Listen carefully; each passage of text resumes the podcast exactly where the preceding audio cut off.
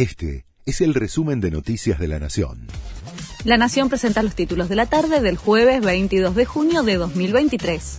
Se espera la oficialización de las fórmulas de cara a las PASO. En el kirchnerismo siguen a la espera de que se defina su binomio electoral. Durante las últimas horas sonó fuerte la dupla de Pedro Mansur y se espera la confirmación de los candidatos del espacio. Por otro lado, Horacio Rodríguez Larreta, sobre su vicepresidente, dijo que va a buscar a alguien que comparta su pasión por el hacer. Patricia Bullrich ya se muestra con su compañero de fórmula, Luis Petri. Los investigadores creen que a Cecilia la quemaron y la trituraron después de ahorcarla.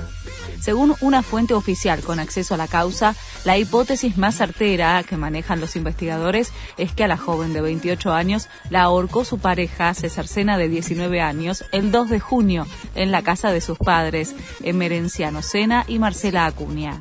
Después, la pareja habría colaborado en la desaparición del cuerpo. Hoy se hicieron nuevos allanamientos en busca de los restos de la joven. La Guardia Costera de Estados Unidos anunció que el sumergible perdido sufrió una implosión catastrófica.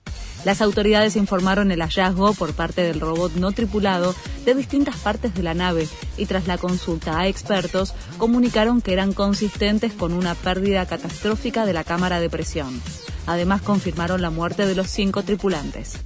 Mercado Libre es una de las 100 empresas más influyentes del mundo según la revista Time.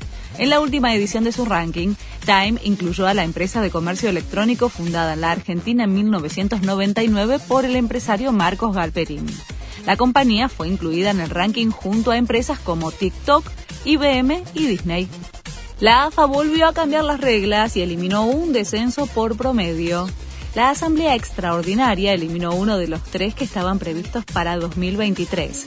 Seguirán siendo 28 los equipos de primera división. Será un descenso por promedio y otro por la tabla general. Este fue el resumen de Noticias de la Nación.